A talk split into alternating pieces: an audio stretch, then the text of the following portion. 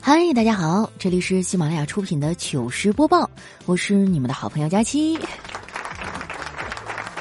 今年的圣诞节终于不用加班了，趁着领导还没反悔啊，我早早的就溜了。我买了去深圳的机票，因为那边啊有好几个好朋友，我们上学那会儿就认识啊，好多年没见了，彼此都很高兴。他们为了尽地主之谊啊，不仅带我吃喝玩乐，还招待我去了他们那儿最出名的理发店剪头发。怕我有顾虑啊，去之前还跟我说旁边就是帽子店，不要害怕。可见啊，是做了两手的准备。怎么说呢？就俩字儿，周到。以前我没去过深圳啊，不知道原来深圳啊有这么多的好吃的。因为我就待几天嘛，朋友为了能让我多吃几家当地的美食，恨不得一顿饭啊带我去仨地儿。后来我实在是吃不下去了，就说。要不咱们今天就到这儿吧，我吃不下了。我朋友笑了笑说：“我懂，吃不下了的潜台词呢，就是差不多可以上甜点了。”这不年底了吗？年假再不用也就过期了。小黑知道我要去深圳以后啊，也请了年假，非要跟我一块儿去。说实话，但凡我有个多余的选择呀，我也不会选择跟他一块出去玩儿。他真的太烦人了。我吃点啥，他都要在旁边泼冷水。佳期啊，你不减肥了？减肥可不能吃这个，这个热量太高了。咱也不知道他咋想的，我怀疑啊，他就是诚心给我添堵。我用得着他提醒吗？我跟你们说啊，你根本就不用提醒胖子怎么减肥，这件事儿他们比你还了解一百倍。吃完饭啊，我们聚在一块儿聊天儿。朋友知道我这么多年还是一个人，就非常热情的说要给我介绍对象，还问我择偶的标准是啥。我也没好意思直说呀，就打了个哈哈过去了。我的择偶标准呢还是很严格的。我跟你们说呀，找对象这种事儿呢很重要，关乎你一生的幸福，一定要找年轻、好看、身材好又有钱的。因为反正也找不着，那还不如把标准定的高点儿，这样还能显得自己比较有品位。小黑知道我这个想法之后啊，鄙视了我半天，还说我这是自欺欺人。我说你也没好到哪儿去啊，就说的好像你有对象一样。小黑说：“那我也不会像你这样啊。我一直都觉得找对象那些虚的标准都不重要，最重要的是要找个能合得来的人。”我说：“对，你说的没错，这就是当代年轻人单身的原因，他们只想和自己合得来的人谈恋爱，最后却发现。”跟自己合得来的呀，都不是什么好玩意儿。我反正已经看开了，啥爱情不爱情的，都不如发财来的实际。不过话说回来了，我也就是嘴上说说，遇到优秀的男人，我心里还是会痒痒的。我对很多事的态度啊都是这样，虽然嘴上说着不抱希望，但是当面对不好的结果的时候，我还是会难过很久。爱情这个东西啊，自古就有，但是每个时代对它的定义都不一样。我小的时候啊，就特别流行萝莉配大叔，但是我看最近的偶像剧啊，发现现在比较流行姐弟恋了，满屏的姐姐和小奶狗。我对年龄吧倒是没啥限制，但是我还是喜欢比我大的。女人嘛，都有一点慕强的心理，就连喜欢的爱豆啊，一般也都是各种选秀节目的冠军。我觉得吧，这也很正常。因为历史经验表明，没有人会记得亚军，除非啊你能一直拿。姐弟恋呢也符合如今的趋势，现在的女人都很独立，所以她们更喜欢乖巧听话的小奶狗。我不行，我觉得吧，我还是需要一个男人帮我撑起一片天空，因为生活实在太难了，我都跪在地上向生活求饶了。没想到他竟然对我说：“快起来，这才第一回合。”我小的时候啊，我妈总是教育我，做人脚踏实地就行，不用总想着当人上人。大家都是普通人，生活也不可能时时刻刻都丰富多彩。更多的时候啊，生活就像是白开水。现在我长大了，发现我妈说的真对，生活确实就像白开水一样，虽然平淡无味，但是啊，却能把你烫得嗷嗷哭。听我说到这个啊，是不是觉得我妈还挺会教育孩子的？其实不是，这个老太太啊特别的双标。小的时候教育我和我哥的时候啊，奉行的是棍棒底下出孝子，但是现在教育自己孙子孙女啊，却奉行鼓励教育，一天天说话都柔声细语的。你看他叫人吃饭啊，就能看得出我们家这些人的家庭地位。我妈叫他孙子孙女吃饭的时候啊，说的是：“宝贝们，快来吃饭啦。”我妈叫我和我哥吃饭的时候，说的是“吃饭”。我妈叫我爸吃饭的时候啊，说的是“咋的呀，老赵，坐在那儿等我给你烧香呢。”我爸呀，反正是已经习惯了，也不吭声。但我哥却觉得自己受了委屈，跟我妈一通抱怨，这把我妈给气的，晚饭都不做了。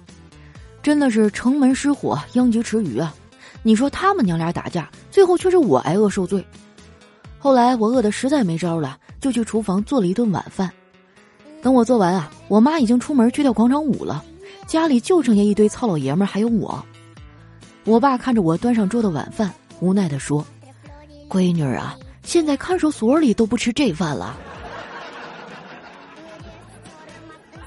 吃完饭啊，小侄子过来问我作业题，他说：“姑姑，你知道用钥匙就来造句怎么造吗？”我说自己的作业自己想啊，我不能直接告诉你。不过呢，我可以给你举个例子，呃，要是努力学习，你就一定能进步。小侄子听完啊，似懂非懂的走了。晚上临睡前啊，我帮他检查作业的时候，看到他是这样写的：要是姑姑长得好看，他就一定能找到男朋友。等我把小家伙哄睡着了，我妈也回来了。我哥看着我妈回来了，主动过去示好。他说：“妈，你怎么才回来呀？要不要吃点东西？我去给你整点儿。”我妈跳完广场舞，看起来心情不错啊，就点头答应了。我哥下了一碗面条，然后拉了把椅子坐在了我妈旁边，跟她唠嗑。也不知道这货咋想的，突然心血来潮的问了一句：“妈，当初为啥要给我生个妹妹呀？”我妈听到这个话，放下了筷子，忧郁的说。当初啊，你一岁多了，都还没有学会说话，两岁还不会走路，我以为你是个傻子呢，就跟你爸商量着要了你妹。那个时候啊，家里有个弱智，生二胎不花钱。我眼瞅着我哥啊，这脸唰一下就黑了，我在旁边差点没憋出内伤来。等我哥进了屋啊，我这才敢笑出声。谁知道这货又折回来了，他瞪了我一眼，说。笑笑笑，就知道笑，一天天的也不干点正事儿，一回家就躺着刷手机，懒死你得了。有句话说得好啊，懒惰的人会潦倒一生。我说哥啊，这句话呢说的没错，但是你只说对了一半。懒惰的人会潦倒一生，而勤劳的人容易猝死啊。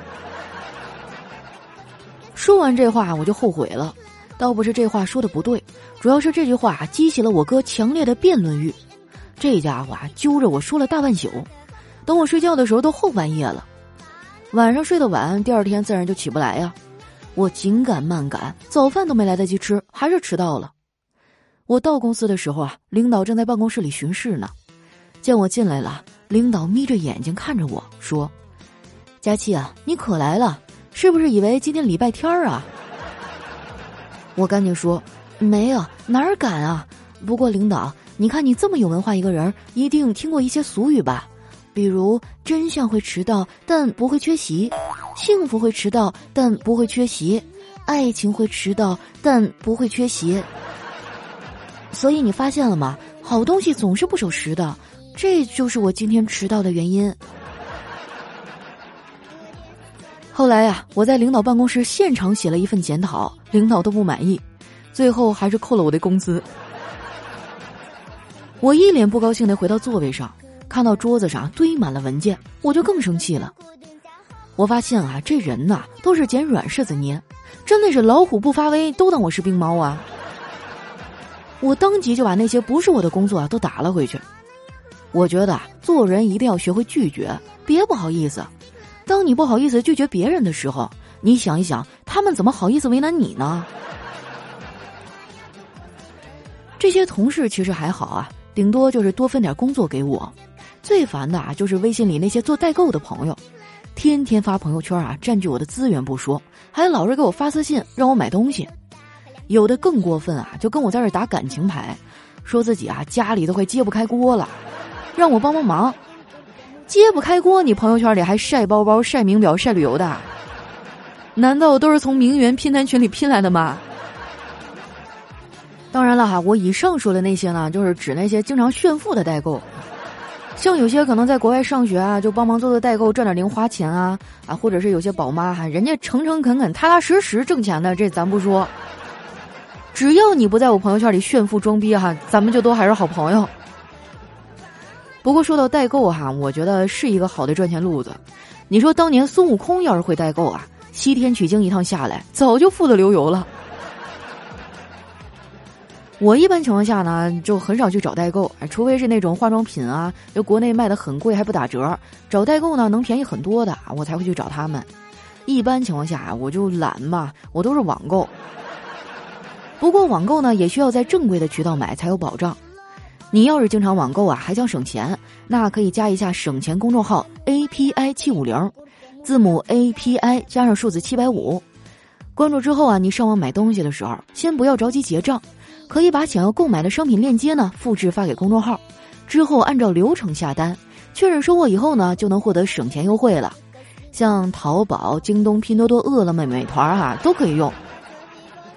年底了，大家需要买的东西很多，我觉得网购吧一定要去正规的品牌店购买。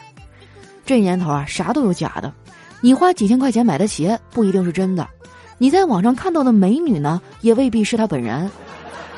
甚至你爱的人说的那句“我爱你”啊，都不见得是真心话。但是你遇到的沙雕啊，一般都是真的。之前啊，我朋友在在网上认识一个人，俩人聊了好久，最后啊，对方套到了我朋友家的地址，还打听到了我朋友的行踪。你猜怎么着？他居然是一个小偷。那天我朋友正好有事儿，临时改变了计划，结果那货就来了。就见那个小偷啊，在一片漆黑里摸索着。我朋友一开始还挺害怕，后来他灵机一动，哎，就是家里养猫的朋友应该知道吧？有一种东西呢叫激光逗猫棒。哎，然后我朋友啊就把红点儿瞄到了那个人的脸上。后面的事儿啊就交给猫去处理了。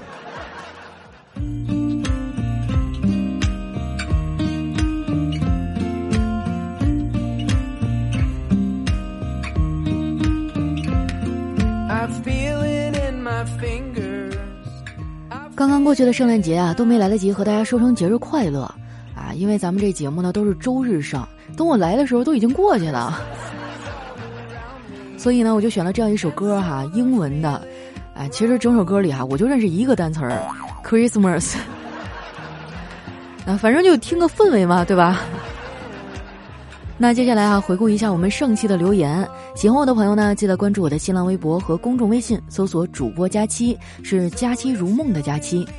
那首先这位听众啊，叫紫兰，他说：“人心就像一颗火焰，遇见对的就会越燃越旺；遇见大冰块啊，没等你融化它，你自己就变成石头了。”小兄弟，你有故事啊！下面呢，叫张震轩轩。他说：“佳期啊，我终于上班了。我在家自由职业已经一年半了，现在终于找到一份工作。公司呢就五个人，算上我，老板两个人，人是一个人。我觉得啊，有班上挺好的。我再也不想过自由职业了，我都过腻了。你觉得自由职业怎么样啊？怎么说呢？就是各有利弊呗。”自由职业的好处呢，就是工作时间比较自由啊，弹性工作时间。但不好的地方呢，就是你不管什么时候，你可能呃生活和工作都不太分得开。还有哈，自由职业最大一个坑就是，如果你想把这份职业做好，那你就得牺牲自由。看你怎么选择了。下一位呢叫瓜梨层怂啊，他说：“佳期啊，作为一个武汉人，我很负责任的告诉你，你做核酸检测啊，捅嗓子眼都算舒服的了，你没做过捅鼻子眼那个吧？那感觉哈，都好像是捅到脑仁了，一声哀嚎啊，我这眼泪就飙出来了。希望这次疫情赶紧结束吧。哎呀，说到核酸检测呀，我就更上火了。前两天我妈又住院了，那本来我给他俩订的二十六号的飞机票哈，就打算在这边过年了。后来我爸给我打电话说，我妈肺不舒服，又住院了。哎呀，我就当时就特别难受。我说妈，我回去陪你吧。让我妈说算了，这个病房一次就能让一个人进去，而且还得做核酸检测，除非你进来就不出去了，要不然你每出去再回来一次还得做一遍核酸检测。我妈说年底工作这么忙，就别回来了。反正当时心里就挺难受的，我就恨不得把我一个人劈成两半儿，就一个回去照顾妈妈。哎呀，不说这个了哈，咱们聊点开心的，来看一下我们的下一位，叫陈兴正。他说双十二啊，我一分钱都没花，在我家呢，我负责带孩子睡觉，孩子爸爸负责双十二的抢购，抢购完过了呀，给孩子换尿布。那你们夫妻俩整的分工挺明确哈。哎，我发现哈，女人一旦结了婚有了娃呀。这个购物节啥的，就基本跟自己没啥关系了。购物车里全都是娃的东西。我以前呢，还会跟小姐妹商量一下啊，就什么划算啊，什么值得买呀。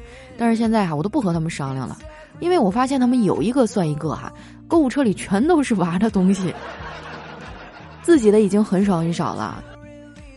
下面呢叫风之界哈，他说我已经看了你之前提到过的，我才不要和你做朋友呢，好多感慨呀。因为我也是九九年上高中，零一年毕业的，和主人公同步。通过这个片子呀，也更多的了解东北的一些生活。哎，是不是觉得很向往？尤其是东北的那个大澡堂子。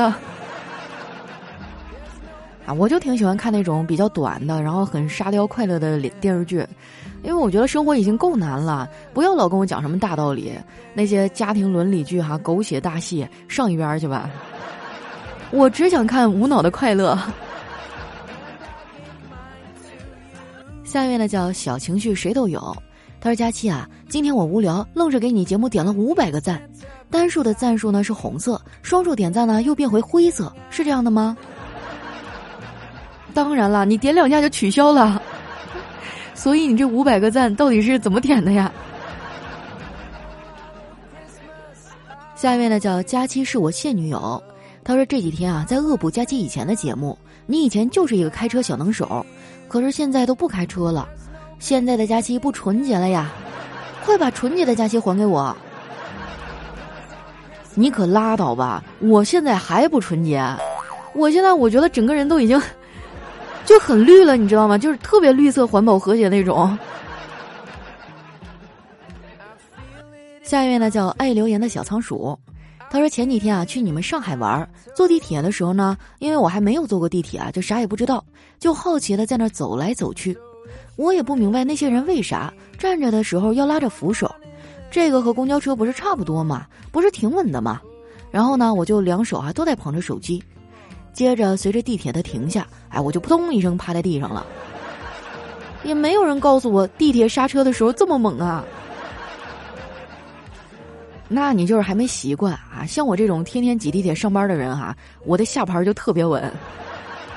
下一位呢叫墨月诗风，他说有一天啊，丸子说：“佳期啊，你是怎么瘦下来的呀？”佳期说：“管住嘴，迈开腿。别人问体重的时候呢，管住嘴不说，迈开腿上去揍他一顿。”下面呢叫李早已归隐的记忆，他说今天和朋友聊天啊，关于双十一天猫的成交价四千多亿，闪闪发光的钱啊。然后朋友就感叹说：“像马云这么有钱的大佬，要是能拿出十四亿给中国十四亿人，每个人一亿呀，中国不但脱贫，而且人人暴富啊！”我当时听完哈，脑袋直接就懵了，我愣了好一会儿啊，才说道：“你这个数学算法，从小到大所有的数学课都是体育老师教的吧？”体育老师说：“哈，这锅我可背不动。”下一位呢，叫月夜。他说：“一个卖电脑的朋友啊，他儿子实在太厉害了。今天去朋友那儿啊，我就逗那小家伙，哎，你知不知道自己是怎么来的呀？”然后这小家伙一本正经的说：“我爸爸有个插口，我妈妈有个接口，我爸爸的插口插在妈妈的接口上，然后从我爸那儿下载到我妈肚子里的。”瞬间哈就笑尿了，有没有？其实这么一分析，好像说的也对啊。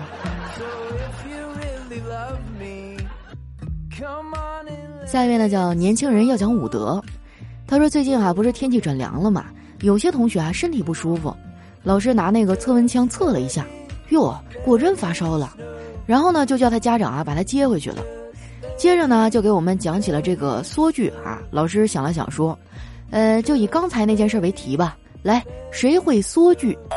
这个小明啊激动的把手举得老高，大声说道：“今天有同学身体不舒服，老师给了他一枪。”把他送走了，这把老师气的啊，当场就让他滚出去了，然后就没有然后了。啊，说到这个缩句啊，可能很多人毕业久了都不太记得了，对不对？就是以前我们上语文课的时候，经常老师会拿出一大段的这个长句子，让我们精简一下啊，把它缩小成一个呃比较精干的一个短句子，这个叫缩句哈。哎，终于轮到我语文课代表来给大家讲知识点了。下一位呢叫佳期最美，他说有一天啊，这老王骑摩托车路过一个桥，见桥下有一个乞丐啊，把桥上一个砖头抠了下来，往里面塞钱。第二天又路过，这乞丐呢又往那面抠砖塞钱，他心想啊，这一定是乞丐藏钱的地方，于是下了摩托车呀，到桥下寻找那砖头，抠开一看呢，发现里面只有十块钱和一张纸条，上面写着：“十块钱留给你打车，摩托车我骑走了啊。”抬头一看呢，就见那乞丐骑着摩托一溜烟的就跑了。下一位呢叫佳期不单身，他说：“干饭人，干饭魂，干饭要用大铁盆，见饭不亲枉为人，一顿不干没精神，别用青春插到秧爱情的哪有干饭香啊？” 佳期，你说是不？这个我同意啊，要不然你以为我这一百三十斤肉是怎么长出来的？下一位呢叫佳期瘦到九十九斤地，他说小姨子啊在前女友的公司上班，犯了错哈要被炒鱿鱼，老婆让我给前女友打电话说说，我就打电话聊了一会儿，说完以后呢前女友说，你有没有脑子啊？他在试探你呢，要是这事儿我帮了你，你老婆不整死你啊？哎，说的好像有点道理哈。下面的叫无边，他说小吴啊出差半年回家了。晚上，他爹啊打电话喊他过去吃饭，儿子过来吃饭了。就在小吴准备挂电话的时候，听见了：“老婆，咱儿子叫啥名字来着？”你赶紧问问你妈，当初是在哪个垃圾箱里捡的吧。下一位呢，叫佳期的九十九号备胎，这名字起的这个不太好啊。他说有一天啊，小黑和佳期在外面吃饭。一边吃呢，一边聊着。当佳琪说到啊，觉得他眼睛小的时候，小黑就愤怒的站了起来，大声吼道：“我小怎么了？啊，小怎么了？” 这一段子不能让他听见呀。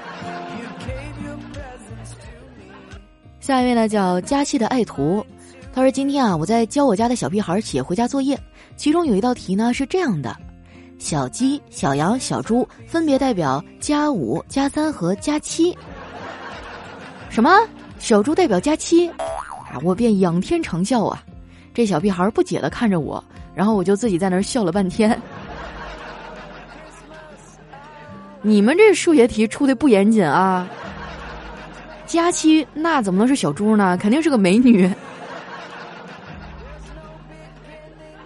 来看一下我们的最后一位哈，叫橙子味的汽水儿。他说和同事啊坐在办公室里闲得无聊，同事提议啊给各自的男朋友发消息问在不在，看谁回得快。过了十五分钟啊，他还是没有回我，我都要炸毛了。同事啊突然惊讶的叫了一声，我转过头啊就看到他大步的朝我走过来，沉声的说我在。哦，从他的总裁会议室到我的总经理办公室刚好要走十五分钟。哇，六六六六六，你可真是个凡学大师啊！我先酸为敬。